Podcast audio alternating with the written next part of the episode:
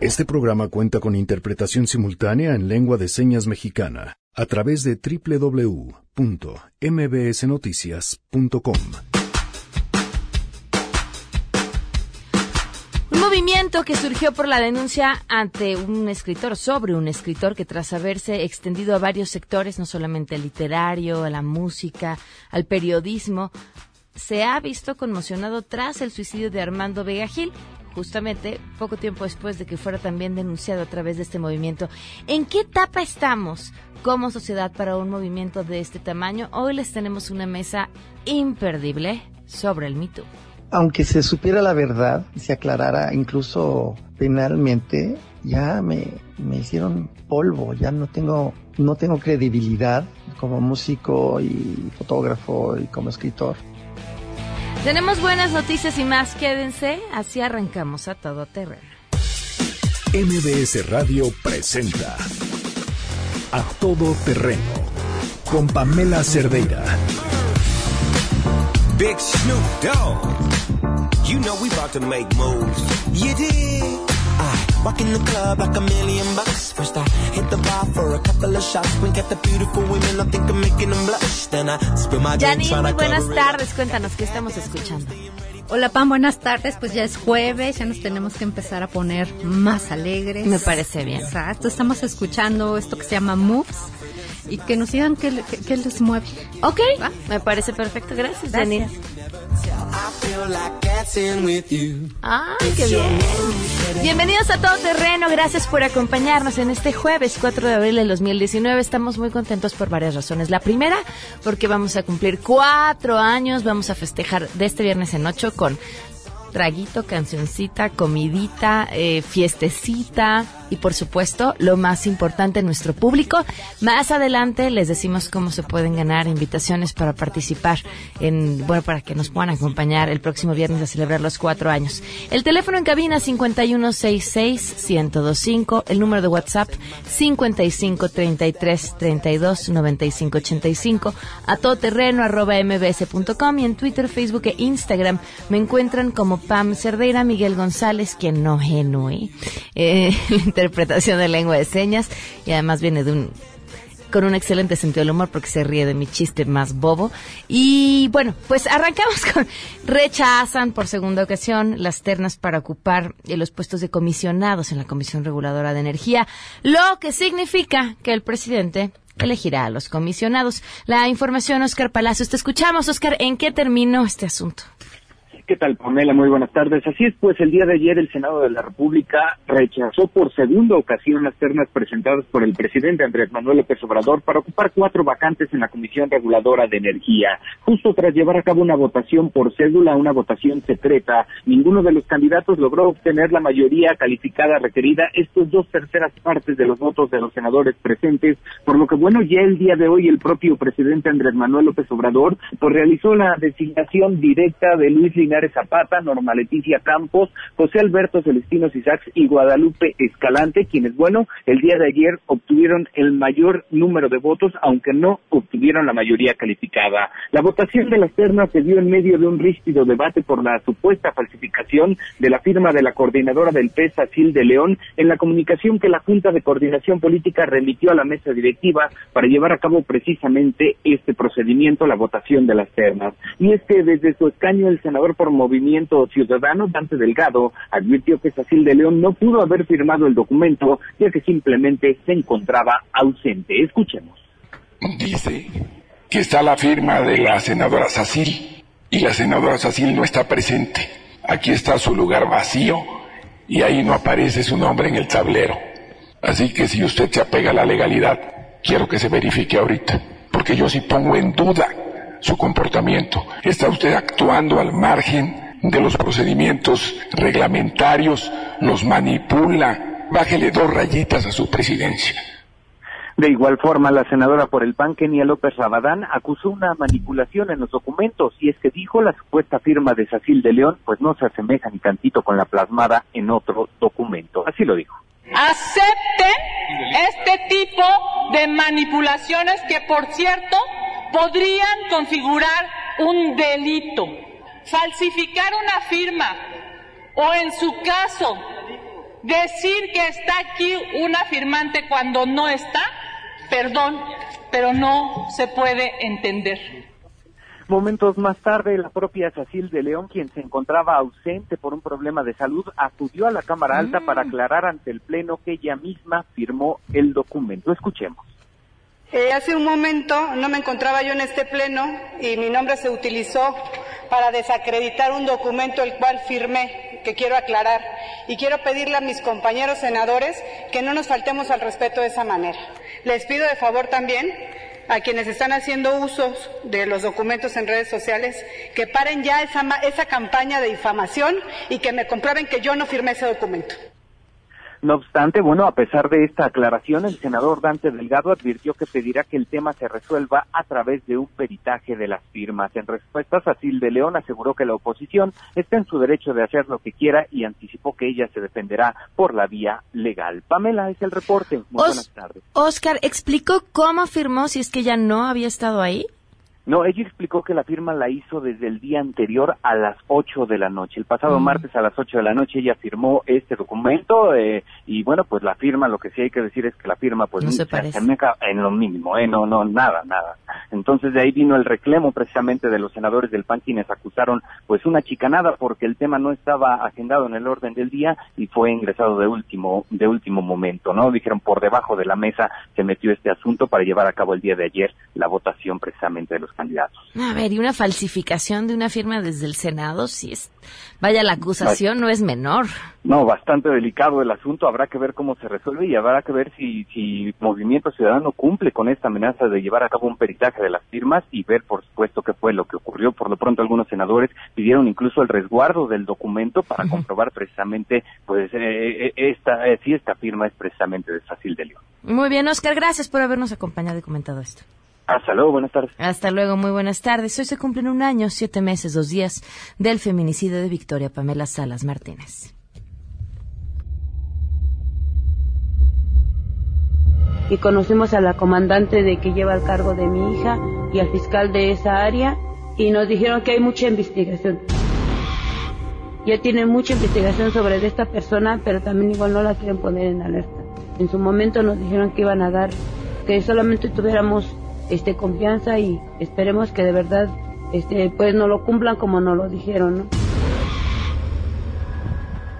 Victoria, pues nada. Hoy a las 10 de la mañana, en teoría, daba inicio la segunda audiencia con el sospechoso del feminicidio de Victoria Pamela Salas Martínez. En cuanto tengamos información sobre lo que esté sucediendo, por supuesto, se las haremos saber. Un año, siete meses, dos días y por supuesto seguiremos contando. Tenemos buenas noticias.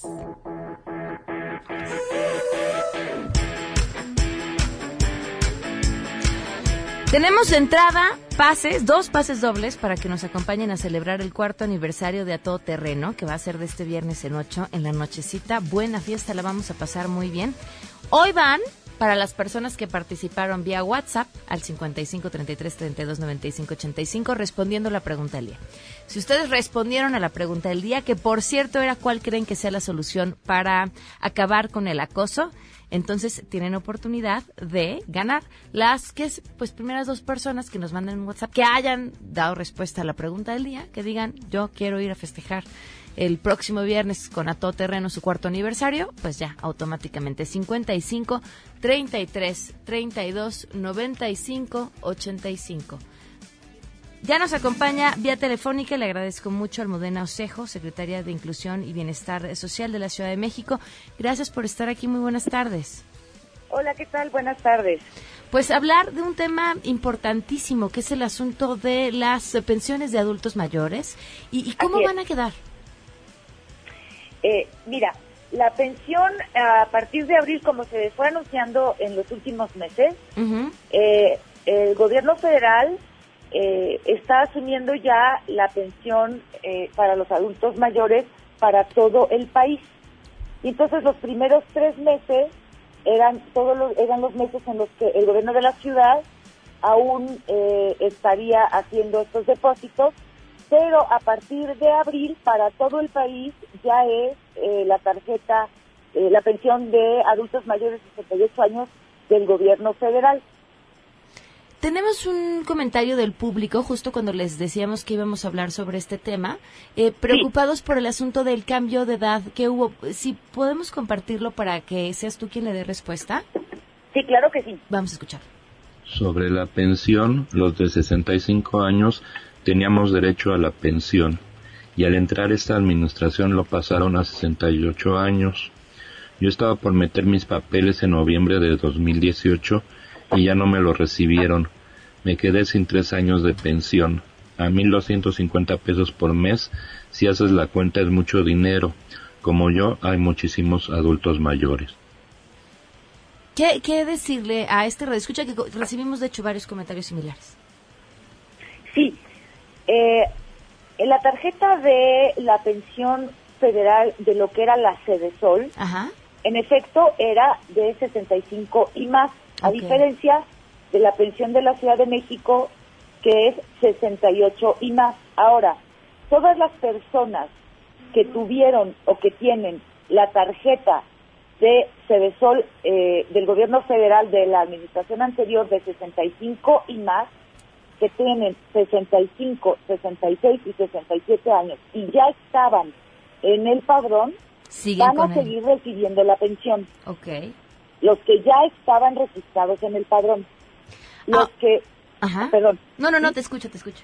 Ah, ahora, como el programa de la pensión actualmente va a ser a partir de los 68 años, eso quiere decir que las personas de 65, 66 y 67 años eh, ya no van a eh, poderse registrar, es decir, ya es solo a partir de 68 años, pero aquellas que lo tenían ya se les va a respetar y van a seguir recibiendo su pensión.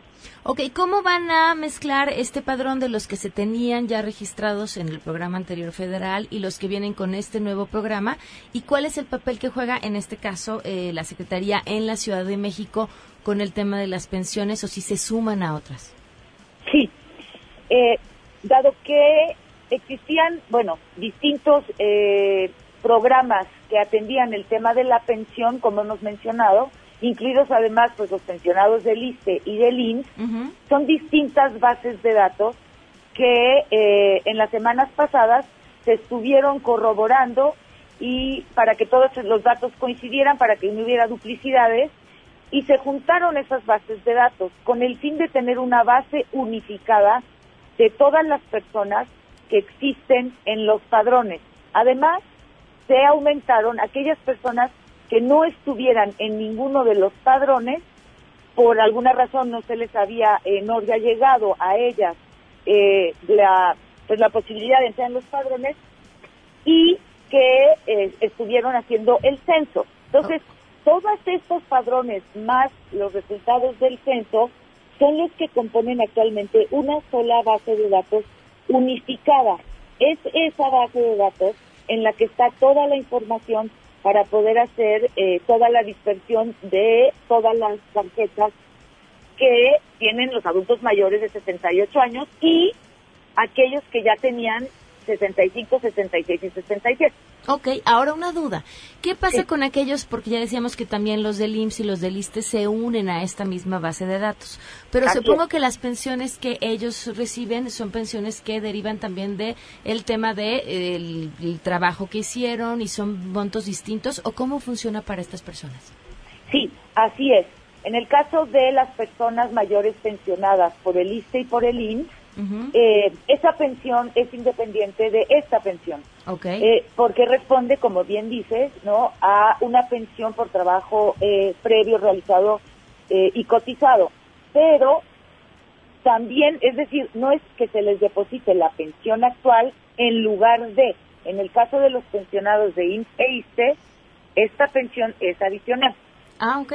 Ahora, entonces ya cualquier persona que ya haya cumplido los 68 años puede inscribirse en el programa. Así es. Eh, durante abril y mayo, lo que estamos haciendo es, estamos en el proceso de la transición y por lo tanto lo que se está atendiendo es ya lograr eh, tener todo el padrón completo.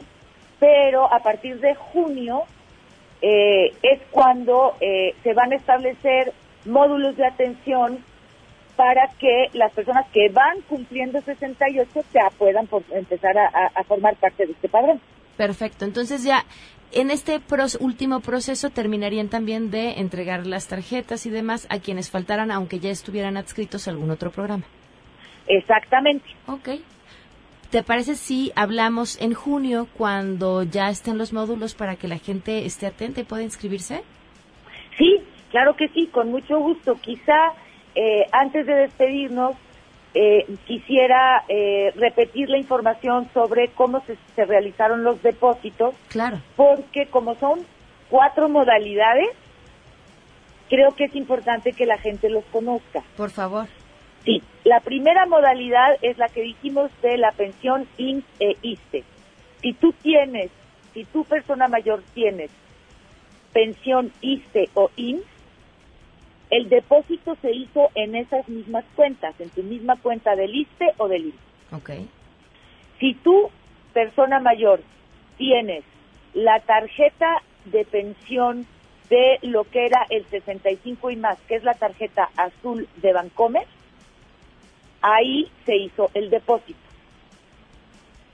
La tercera modalidad es si tú tienes la tarjeta rosa eh, y solo la tarjeta rosa. Es decir, en algunos casos hay personas mayores que pueden tener eh, tanto pensión como tarjeta rosa o también pueden tener la tarjeta Bancomer azul como tarjeta rosa. Okay. En esos casos se deposita en las otras modalidades que no son la tarjeta rosa. Pero si tú no tienes ninguna de las otras y solo tienes la tarjeta rosa, se te depositó en la tarjeta rosa.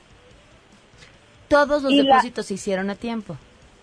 Sí. Okay. Desde el lunes. Perfecto. De esta semana. Ok.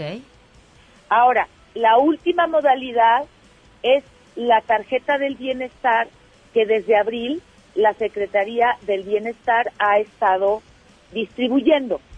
En la tarjeta del bienestar se están haciendo los depósitos, pero se va a completar el proceso la próxima semana. Perfecto. Si tienen alguna duda, ¿cómo pueden ponerse en contacto?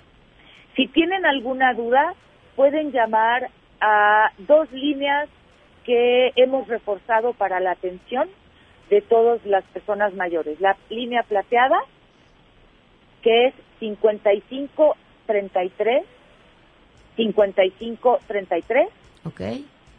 y Locatel. Perfecto.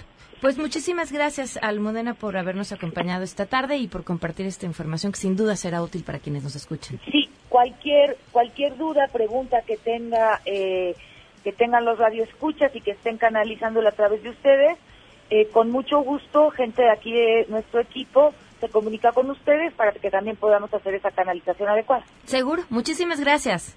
No, a ustedes. Hasta, luego. Es Almudena Osejo, secretaria de Inclusión y Bienestar Social de la Ciudad de México. Vamos a una pausa y volvemos. En unos momentos, en A Todo Terreno. Tenemos una mesa sobre el Me que no se pueden perder. ¿Cuál crees que pueda ser una solución para terminar con el acoso? La solución para el acoso para las mujeres bueno, son los tres puntos. Número uno, endurecer más los castigos para los acosadores, agresores y violadores de mujeres. Dos, ampliar el marco jurídico para la defensa de las mujeres, ya sea por defensa propia o cualquier tipo de defensa legal. Y tres, que las mujeres aprendan a defenderse física, mental y emocionalmente. Bueno, pues para terminar el acoso, considero que es muy importante la educación. Eso es lo primordial. En mi forma de ver, no sé, es mi humilde opinión. Primero, debiéramos definir qué es un piropo, qué es molestia, qué es acoso. Acoso, pero sobre todo, debemos ser adultas y dejar de ser unas niñas berrinchudas y paranoicas y llamar a todo acoso y insultar a todos los hombres por lo que creemos que es acoso o por estar de moda. Regresamos a todo terreno. A todo terreno con Pamela Cerdeira. Continuamos. Aunque se supiera la verdad, se aclarara incluso penalmente, ya me, me hicieron polvo, ya no tengo, no tengo credibilidad como músico y fotógrafo y como escritor, que aparte la mayoría de las cosas que hago son para niños, ¿no? Y adolescentes, entonces, pues me voy a quedar sin trabajo. Tarde o temprano, este, la gente va a ir abandonándome porque pues, un editorial no va a publicar eh, un libro mío, no porque crea que soy un pederasta, sino porque a la editorial no le conviene tener a alguien que esté en entredicho.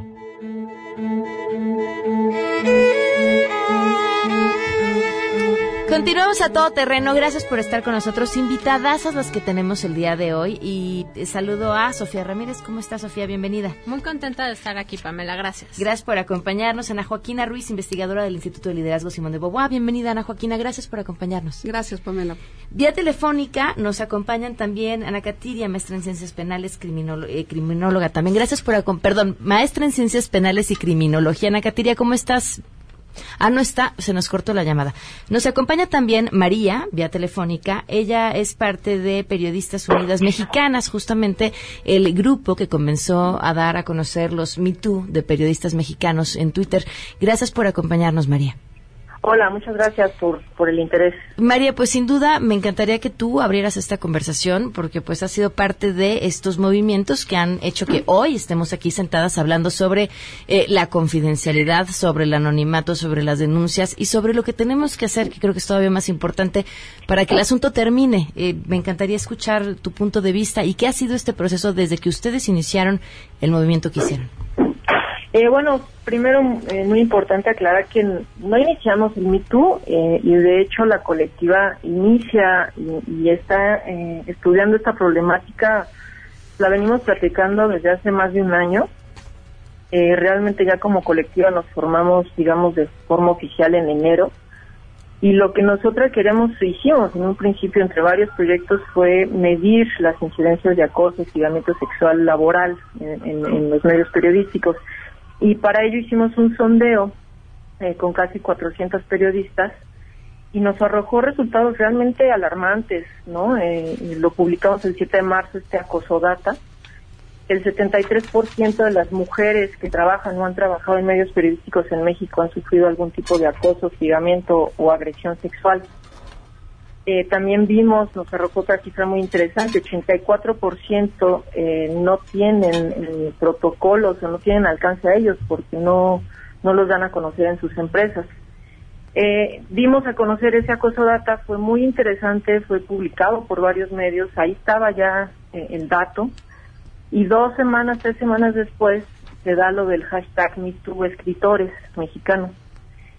Y ahí empiezan a meter a periodistas, entonces, ese mismo día decidimos como colectiva eh, abrir el, canal para periodistas, ¿no? Y crear el hashtag MeTooPeriodistas, eh, basándonos obviamente en este acosodata que ya teníamos, una medición eh, que te daba el respaldo sólido, ¿no? De, que ahí está un asunto que hay que atender, que visibilizar. Eh, y dijimos, bueno, aquí están las cifras, vamos a traducir estos números en, en palabras, vengan los testimonios, y empezamos a fungir como filtro eh, para esta para estas periodistas que, empezaron a presentar sus casos, pero realmente en la COSODATA ya teníamos eh, un estudio más estructurado de la situación. Eh, entonces, bueno, fue una cuestión de, días, ¿no? Así así son las redes sociales, explota explota el asunto. El Me Too pues te refleja eso, una problemática que está ahí, que no se ha atendido adecuadamente, que no existen los, los mecanismos y protocolos no solo para atenderlo, sino para prevenirlo. Eh, entonces, bueno, pues así ha sido nuestro trabajo. Poco a poco fuimos eh, generando, bueno, creando códigos y filtros que fueron fortaleciendo eh, también la denuncia. Muchas nos han presentado pruebas, algunos casos ya ya son ya vienen con, con demanda, ¿no? Entonces creo que ese ha sido nuestro trabajo, hacer un poquito mejor el filtro de algo que pues muchas veces sí es natural, es incontrolable, ¿no? Al menos estamos haciendo este, este filtro. ¿Cómo es este proceso que hacen una vez que reciben la denuncia para garantizar que en efecto lo que se narra en la denuncia haya sucedido? Eh, nosotros obviamente partimos de la idea de, creer en el testimonio, entonces eh, depende mucho de lo relatado. Lo que lo que intentamos es obviamente que estudiamos que, que exista este perfil, esta persona, que no sea un bot, ¿no? Que no sea una cuenta recién creada. Eh, estudiamos mucho el relato, que se enmarque en un contexto eh, laboral, ¿no? Eh, que sea obviamente una cuestión de que se defina un acoso, un hostigamiento, que son situaciones sexuales indeseables, y de esa manera, pues, pues, ya hacerlo, hacerlo público. En algunos casos, insisto, nos presentan sus, sus pruebas, ya sean en mensajes de texto, incluso las demandas que ya presentaron en, alguna instancia. Entonces, algunos están más respaldados que otros, claro, así así es esto porque así es el acoso, o sea, muchas no denuncian. Lo que hemos visto aquí pues es el, nivel de impunidad en este país y, no solo a nivel gobierno estado, sino en las empresas, las que orillan a, que se utilice este canal de denuncia que, que es un primer momento, o sea, obviamente pues, lo ideal sería un canal institucional bien sólido, pero pues hay que entrarle bien al tema. Ahora, ¿Qué, ¿Qué, va a pasar con estas denuncias? ¿Hay un acompañamiento para buscar que las que sean viables se conviertan en denuncias legales? ¿Y si han tenido respuesta de algunos de los denunciados eh, diciendo que son eh, injustamente señalados?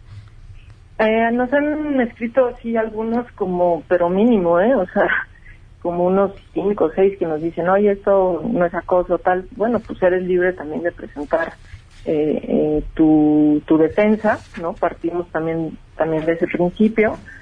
Eh, y lo que queremos hacer, tenemos la idea de presentar después de, todo esto, hacer como un informe más exhaustivo y organizar las, las denuncias por niveles de violencia quizás, ¿no?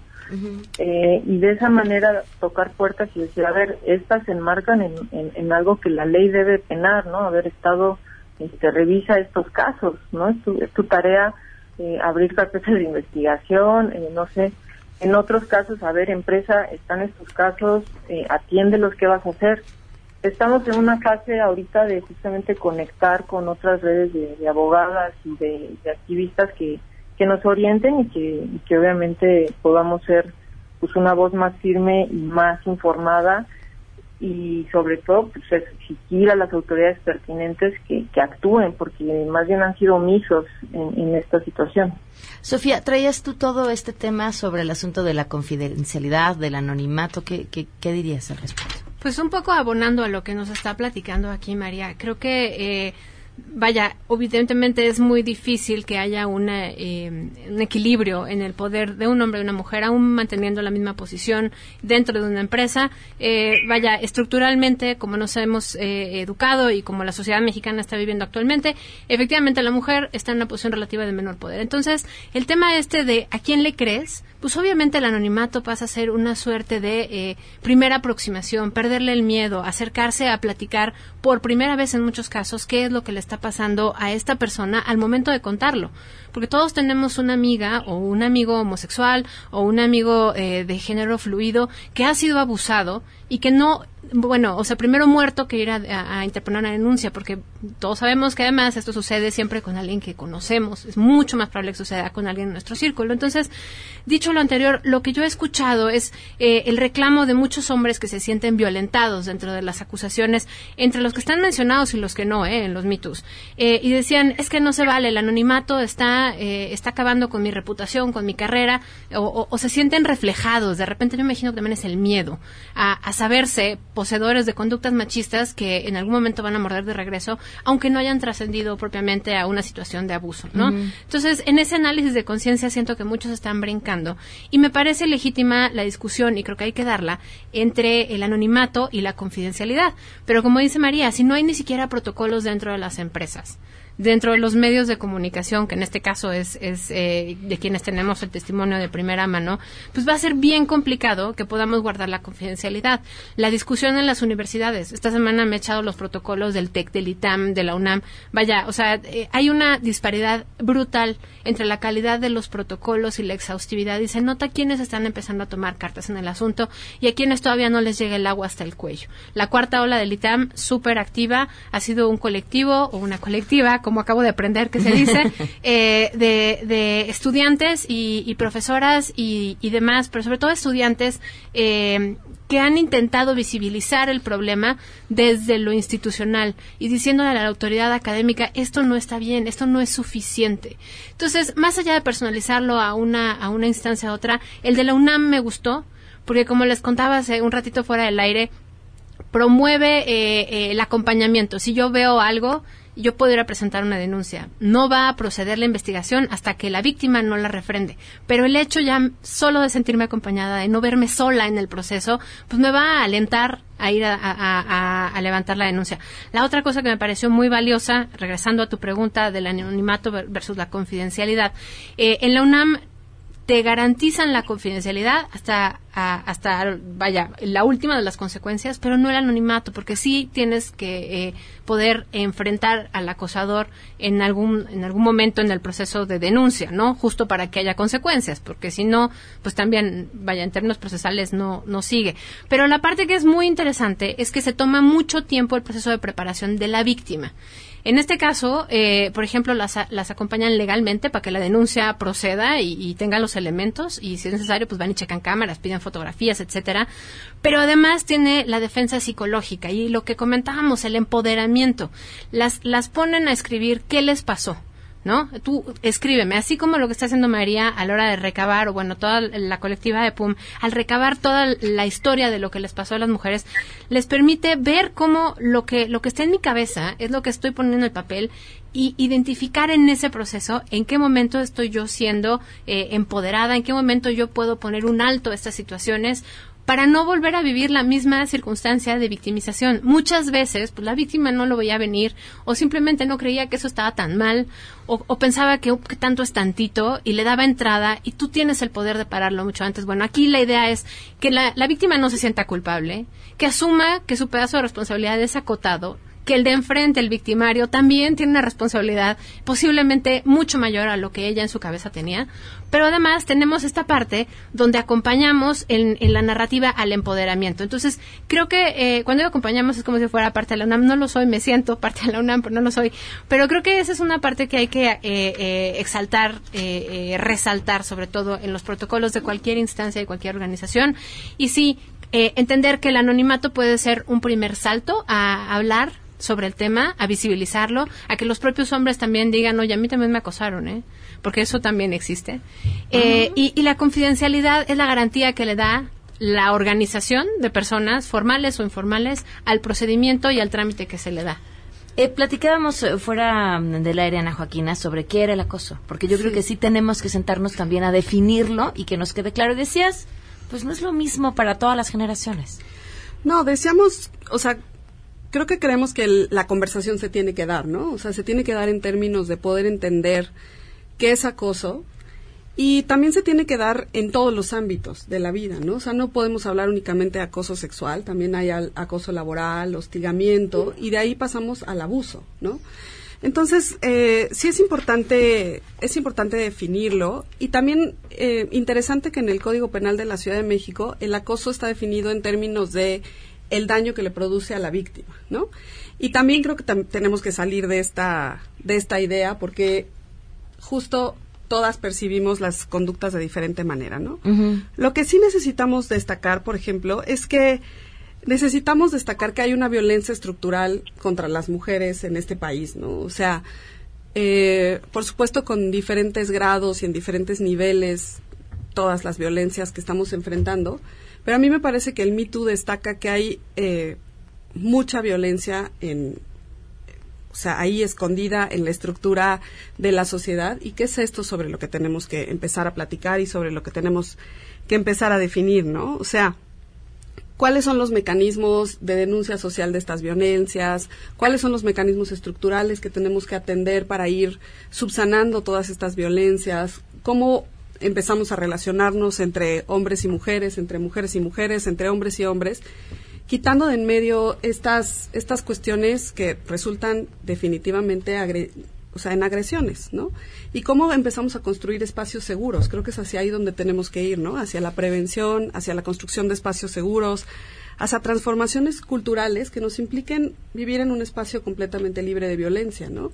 Y no es, no es únicamente la percepción de violencia que yo tenga, lo que tenga Sofía, que es mucho más joven que yo, la que tenga alguien que es mucho más grande que yo, sino es eh, la percepción de que hay algo ahí en nuestras relaciones sociales que es profundamente violento y es profundamente violento contra las mujeres, ¿no? Porque al final del día las que más estamos sufriendo agresiones, las que más estamos muriendo somos las mujeres, ¿no? Y eso iría también contra la feminidad en general, ¿no? De las chicas trans, eh, los chavos de género fluido, o sea, Sí, que de de verdad acuerdo. en las nuevas generaciones las estamos viendo, ellos se viven normales, se integran normales y los de arriba, híjole, llegan a romper. Sí, exacto. Entonces tenemos como que entender que hay una transformación cultural y social importante y un poco respecto a lo que decía María es interesante porque ellas detectan 75% de acoso y en realidad en términos de estadísticas nacionales estamos hablando de única- únicamente 26% de denuncias, ¿no? Entonces sí estamos hablando de un porcentaje de víctimas o de personas que han sufrido acoso que no necesariamente está poniéndolo sobre la mesa, que lo vive y lo vive constantemente y lo vive cotidianamente, ¿no? Entonces, pues hay toda una discusión que tenemos que, que seguir dando, ¿no? Y efectivamente tampoco es nueva, ¿no? O sea, el Me Too ha venido como a acelerarla y demás, pero llevamos hablando de esto poco más de un año, yo creo. ¿no? Se une a la mesa la doctora Fabiola Alaniza Mano, directora general para una vida libre de violencia y para la igualdad política y social de las mujeres. Bienvenida. Gracias, gracias Pamela encantada, muchas gracias. por Tenemos que ir de una pausa a una pausa. Ahorita seguimos platicando también contigo. María, aguántanos, por favor. Claro que sí. Gracias. Vamos a una pausa y volvemos. Gracias. ¿Cuál crees que pueda ser una solución para terminar con el acoso? Es algo fácil de decir, pero difícil de llevar a la práctica. Respeto, educación y valores. Yo creo que para terminar con el acoso tendríamos que hacer algo muy, muy, muy grande, que es educar a nuestros hijos, educarlos con la convicción de que a una mujer se le respeta y también enseñarles que, qué prácticas pueden ser un acoso para, para una mujer. En primer lugar, se tienen que crear protocolos para definir lo que realmente es un acoso y lo que no, porque está pasando que por desinformación o por ignorancia, algunas actitudes las toman como acoso cuando en realidad no lo son. Entonces, hasta que no se protocolice de manera certera y adecuada, no se puede combatir. Regresamos a todo terreno.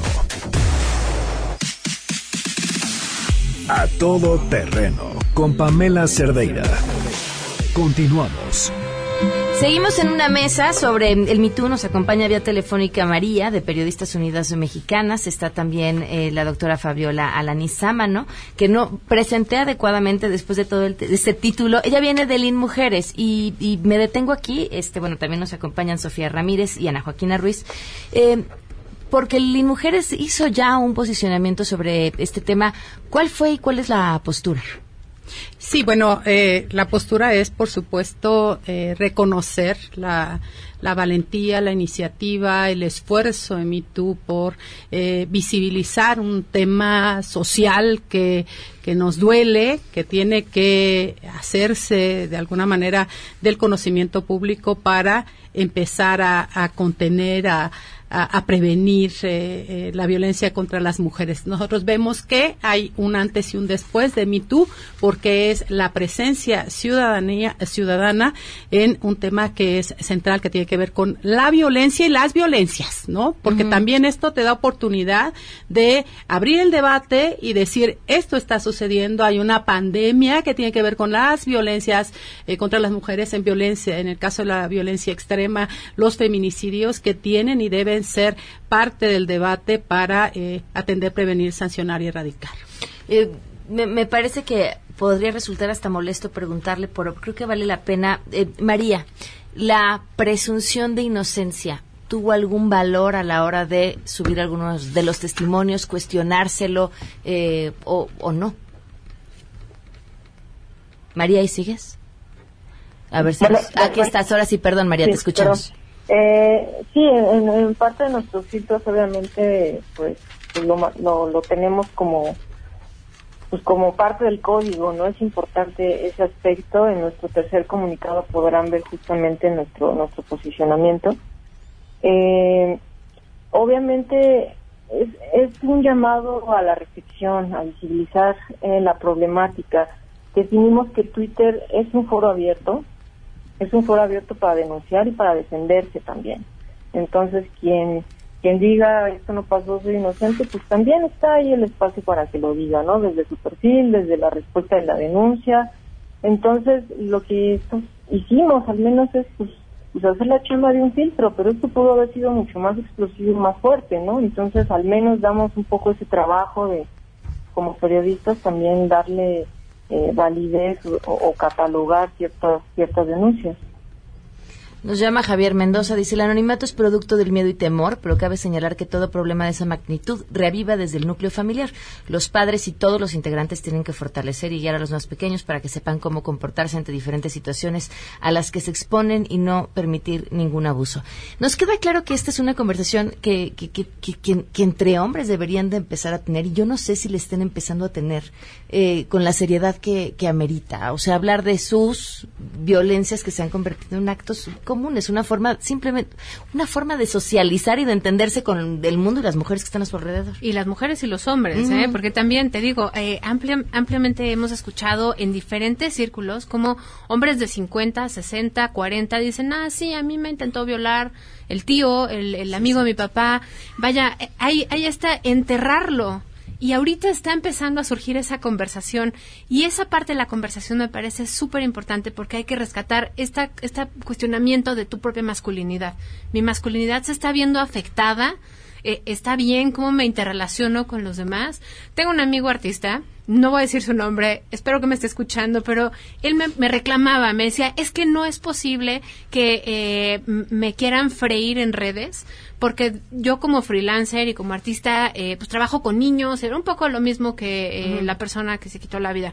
Pero él, él, decía, no se vale porque me están quitando mi, mi, mi forma lícita de vivir y de estar en el mundo.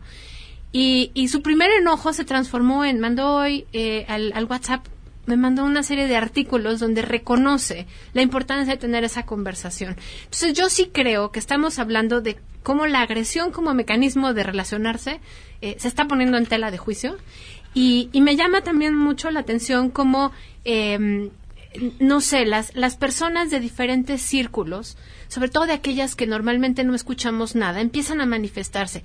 Amas de casa, porque sabemos que además quienes no perciben un ingreso eh, monetario son mayor en mayor propensión víctimas de violencia intrafamiliar, incluyendo víctimas sexual, no solo eh, víctimas de violencia sexual, no solamente violencia económica y verbal, em, trabajadoras del hogar, eh, trabajadoras, perdón, aquí me tienes que corregir, ¿cómo se dice? Sexoservidoras, no, ¿cómo se dice? Sí, sexoservidoras. Sí, gracias. Em, vaya, creo que hay un montón de gente a la que estamos acostumbrados a no escuchar y que está empezando a levantar la mano. Y si bien Twitter es un lugar sumamente acotado donde tenemos muchísimo enojo de por medio, creo que está empezando a destapar la cloaca. Y yo les pediría al gobierno federal, aquí representado por InMujeres, que empiecen a tomar cartas en el asunto, no solo desde InMujeres, porque pareciera que es entonces ustedes del problema de las mujeres en la esquina, ahí se arreglan. Somos 51% de la población, no es posible, tendría que ser transversal. No es reclamo a ti, perdón, aunque parezca. Pero sí creo que las, las dependencias, o sea, a mí no me basta con tener un gabinete paritario, lo aplaudo. No me basta con tener la mitad de la Cámara, lo aplaudo. Pero de ahí, del hecho al hecho, híjole, estamos todavía muy lejos. ¿Qué tenemos que hacer para, para que eso cambie y para de verdad transformar la realidad y que no queden las denuncias en redes? Primero, identificar el tamaño de la enfermedad para poder actuar en consecuencia. La violencia contra las mujeres es, como sabemos, tiene, como sabemos, causas multifactoriales sistémicas, estructurales, culturales, históricas. Entonces, ¿qué es lo que nos toca hacer? Dimensionar el tamaño del fenómeno y actuar en consecuencia todas y todos, no solamente el Ejecutivo, también el Judicial, también el Legislativo, también sobre todo también eh, la sociedad, los eh, diferentes órdenes de gobierno, por ejemplo a nivel municipal, a nivel estatal, que cada quien asuma su responsabilidad, porque el, la cuestión es de que las normas establecidas en nuestro país están de alguna manera acordes a la problemática, pero del, del dicho al hecho hay hay mucho trecho, como dice la ley general, el sistema, tienen se, se, han, se han adaptado, por ejemplo, a los estándares internacionales. Hay muchas cosas que hacer en tema de reforma legislativa, de hacer que la ley realmente funcione para, eh, digamos, para atender eh, este fenómeno de Me quedan un par de minutos, nada más para, ¿por qué no están de acuerdo? Eh, yo diría que no se trata únicamente de hacer reformas legislativas, o sea, creo que este es un problema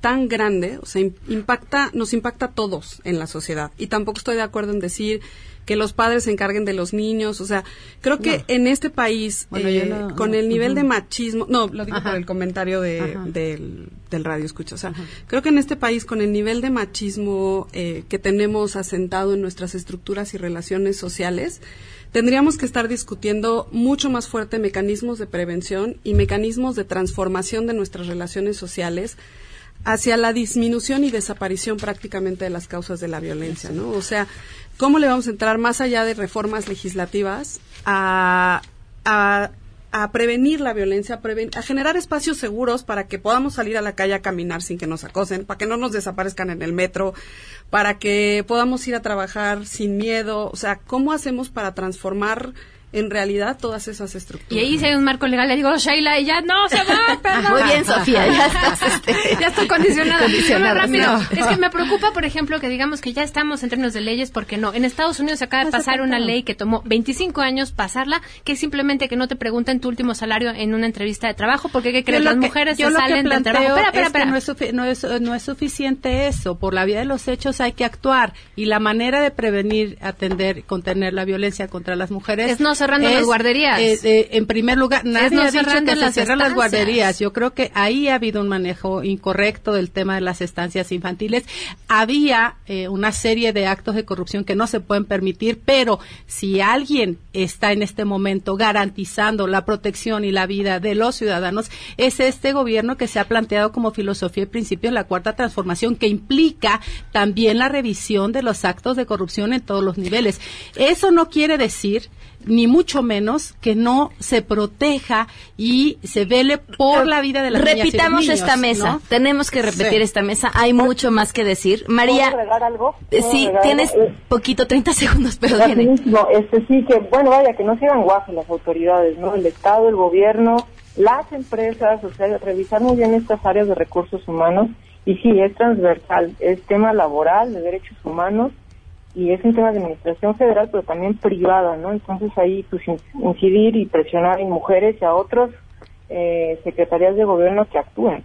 Gracias a las cuatro, de verdad. Como eh, Estado asumimos la responsabilidad. Muchas gracias. Tengo que despedir, de, verdad. Pero repetimos la, mesa. Muchas gracias, de verdad, gracias a las cuatro. Sus, sus, voces son muy, muy importantes. Gracias. Vamos con lo que sigue. Y de esto se hablará en las próximas horas. A todo terreno antes de que escuchen a Sheila, nada más les comparto brevemente. ¿Se han dado cuenta que cada vez hacen más cosas en línea y que es increíble poder subir películas, verlas, bajarlas, compartir en redes? Sí, tienen un internet rápido. Les recomendamos Axtel Extremo, un gran internet para subir de volada sus fotos, videos y disfrutar al máximo de sus redes sociales. Pueden contratar 100 megas por solo 550 pesos al mes en Axtel Extremo, axtel.mx. Ahora sí, Sheila. Gracias, Pam. Buenas tardes. Rapidísimo, esta noche llegará a la Ciudad de México Michelle Bachelet, la alta comisionada de Naciones Unidas para los Derechos Humanos. Como parte de esta visita oficial, sostendrá un encuentro el próximo martes con el presidente Andrés Manuel López Obrador y se prevé que se aborden temas como la migración o la Guardia Nacional. Muy bien, gracias Sheila. Y ya nada más para irnos, ¿tienen sed? Calorcito. Bueno, pues les cuento que Cooperativa Pascual lanzó al mercado una nueva presentación del clásico de clásicos, el triangulito Boeing, con una moderna imagen más divertido que nunca, acompañado de los amigos Boeing, que además vienen renovados, personajes modernos y una invitación a las nuevas generaciones para refrescarse y divertirse con ellos. Nuevo triangulito Boeing de 200 mililitros, los invitan a disfrutar el delicioso y refrescante sabor de Boeing. Búsquenlo en su tienda favorita. Ahora sí, ya nos vamos. Adiós. MBS Radio presentó a Pamela Cerdeira en A Todo Terreno Te esperamos en la siguiente emisión, A Todo Terreno, donde la noticia eres tú. MBS Radio, en entretenimiento, estamos contigo.